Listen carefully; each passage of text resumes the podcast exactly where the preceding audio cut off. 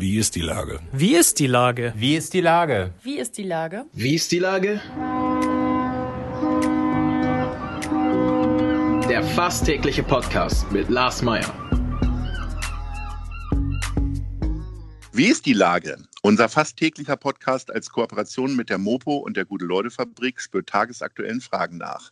Macher, Musikerinnen, Models, Mütter und Politiker, genauso wie Schwestern, Schweißer, Freiberufler oder Helfer, kommen knapp 15 Minuten zu Wort. Die Auswahl ist rein subjektiv, aber immer spannend und überraschend. Mein Name ist Lars Meyer und ich rufe fast täglich gute Leute an. Unser Partner, der das diese Woche möglich macht, ist das Discovery Dog in der Hafen City. Herzlichen Dank. Heute befrage ich die Gastronomin Franka Cunio. Ahoi, Franka. Guten Tag.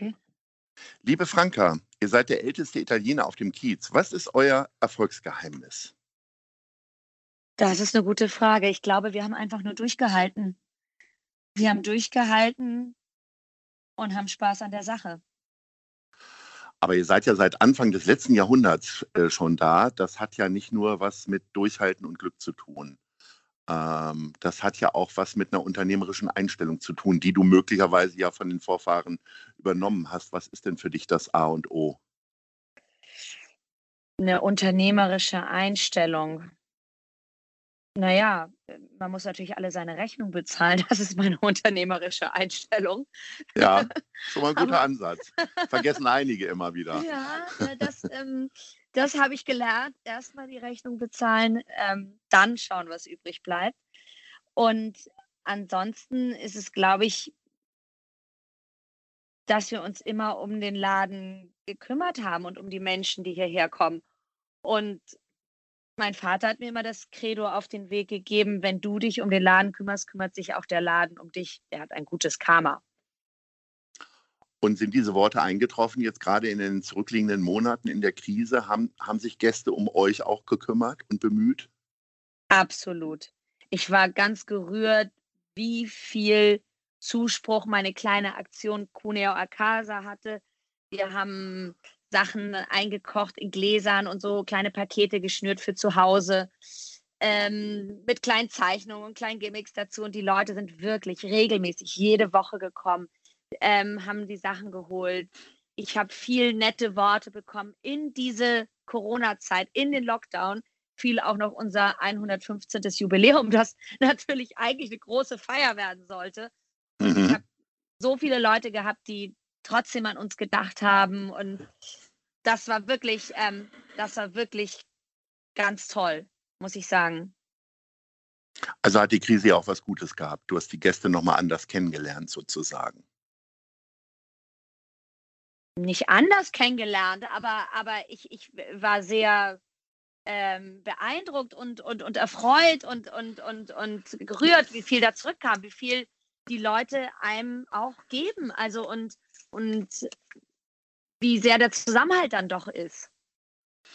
Ähm, ihr seid ja mitten auf dem Kiez. Wäre die Art und Weise eures Restaurants auch in anderen Hamburger Stadtteilen möglich? Oder ist die Umgebung auch schon, färbt die auch auf euch so ein bisschen ab? Natürlich, über die, über die äh, Jahrzehnte, über, über mehr als 100 Jahre hinweg hat sich die Gegend verändert und dementsprechend hat sich auch die Atmosphäre im Lokal verändert. Also gab es früher noch Schlägereien oder Leute, die Aschenbecher mit Köpfen zertrümmert haben. Ähm, Gibt es das jetzt nicht mehr?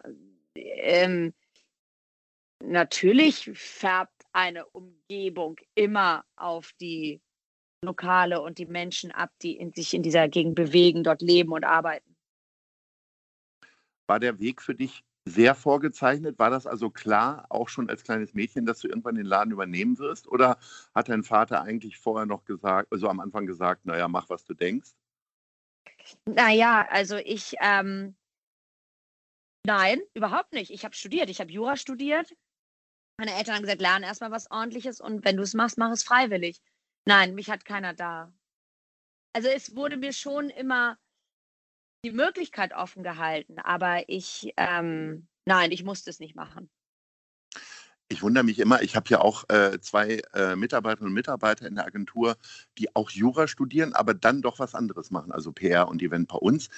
Man quält sich durch so ein Studium und dann geht man doch in die Gastronomie. Was ist das Faszinierende für dich gewesen?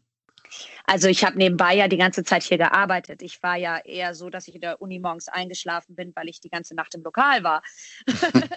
das war ja eher nebenbei. Ich finde es eigentlich sehr beeindruckend, dass ich meinen Abschluss gemacht habe. ähm, ich habe im ersten Semester tolle Leute kennengelernt, mit denen ich immer noch sehr eng befreundet bin. Und ähm, deshalb habe ich studiert und das auch fertig gemacht, weil die Leute gut waren und toll waren, mit denen ich da zusammen war. Und ähm, weil ich auch gerne Dinge zu Ende mache, die ich anfange. Aber dass wir neben dem Studium hier alle gejobbt haben, mein Cousin, mein Bruder, ich, wie andere Leute woanders jobben neben dem Studium, haben wir halt immer hier gearbeitet. Dadurch bekommt man natürlich viel mit und kann sich viel besser entscheiden, ob man es machen möchte oder nicht. Und, und für dich war dann halt irgendwann klar im Studium schon, ich will das ganz machen. Ja, ja. Ich habe meine Klausuren, die waren immer freitags ein bisschen früher abgegeben. Alle haben gedacht, ich wäre sehr schlau und ähm, äh, wäre schon fertig, was in Jura quasi nicht möglich ist. Ähm, aber ich wollte nur pünktlich im Lokal sein. Das war der Grund, warum ich freitags meine Klausuren so früh abgegeben habe. Und nur weil man sich dafür entscheidet, heißt ja nicht, dass man keine Krisen hat. Also ich hatte zum Beispiel auch so 2006 mal so eine Krise und dann bin ich nochmal drei Monate ins Ausland gegangen, weil ich gedacht oh, ob ich das wirklich alles so machen will. Das ist ja ganz normal, aber die Entscheidung stand im Studium eigentlich schon fest, ja. Hast du denn äh, Impulse jetzt zum Beispiel auf die Karte gehabt, auch durch vielleicht eine Auslandsreise oder weil vielleicht auch die italienische sich äh, weiterentwickelt hat, wo du sagst, so das äh, geht auf meinen Einfluss zurück äh, auf der Speisekarte?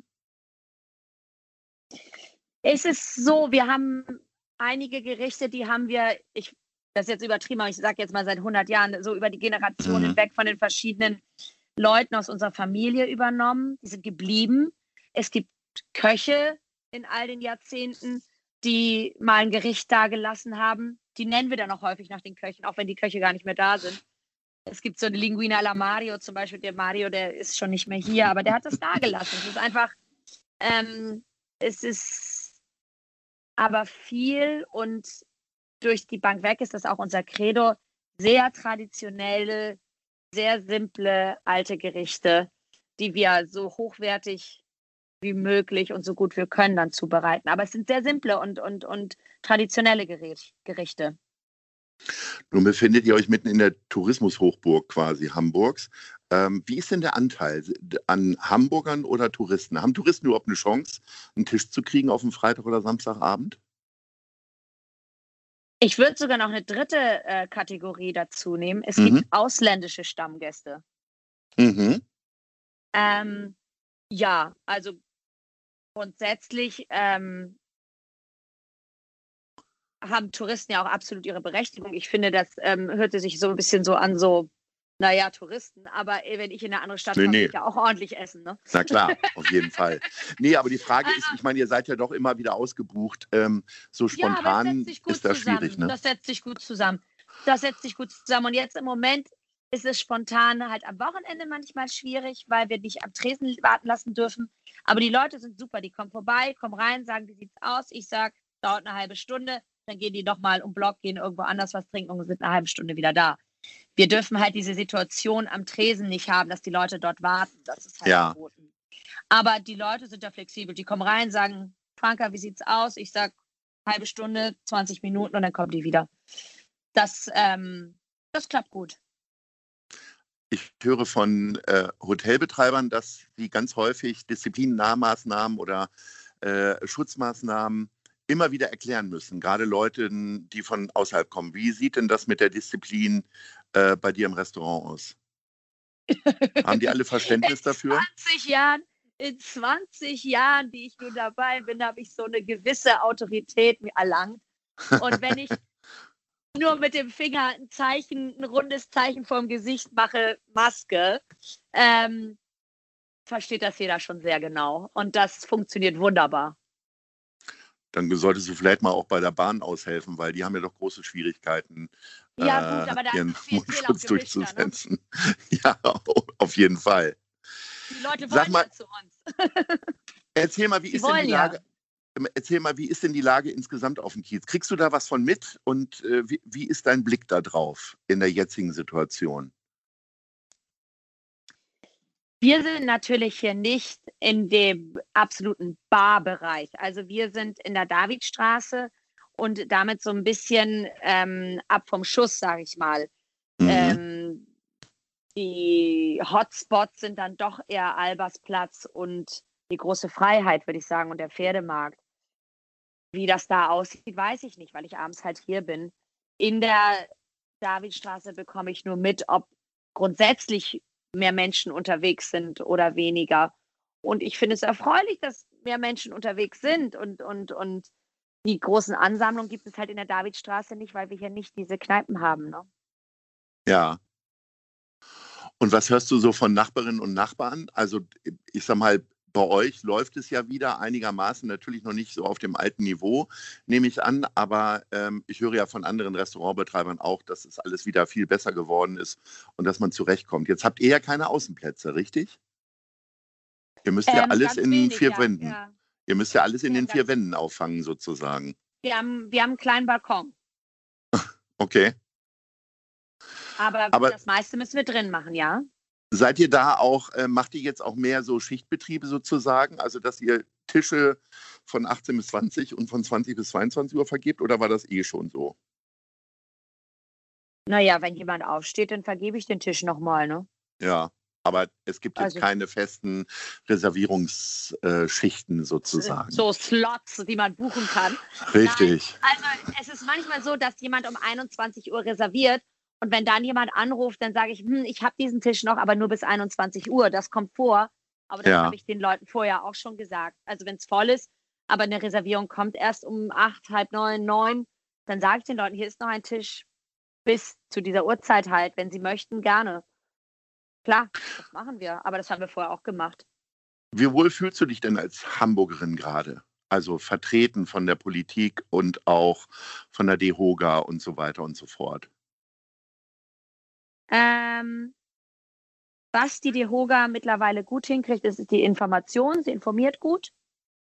Ähm, die, wenn die neuen Gesetze rauskommen, nehmen sie sich Zeit und gehen da wirklich mit Fachleuten ran und übersetzen das in ein normales Deutsch und handliche, bequeme Listen.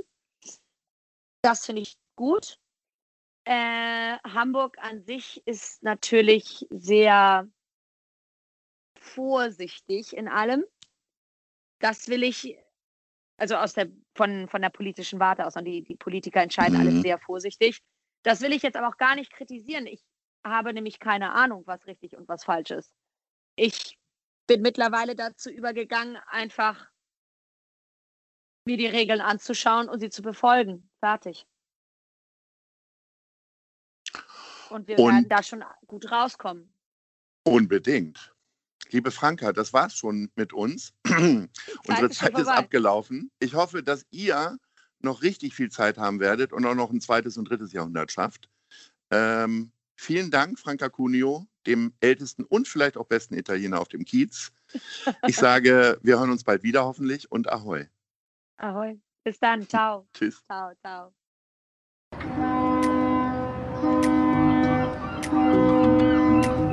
Dieser Podcast ist eine Produktion der Gute-Leute-Fabrik und der Hamburger Morgenpost.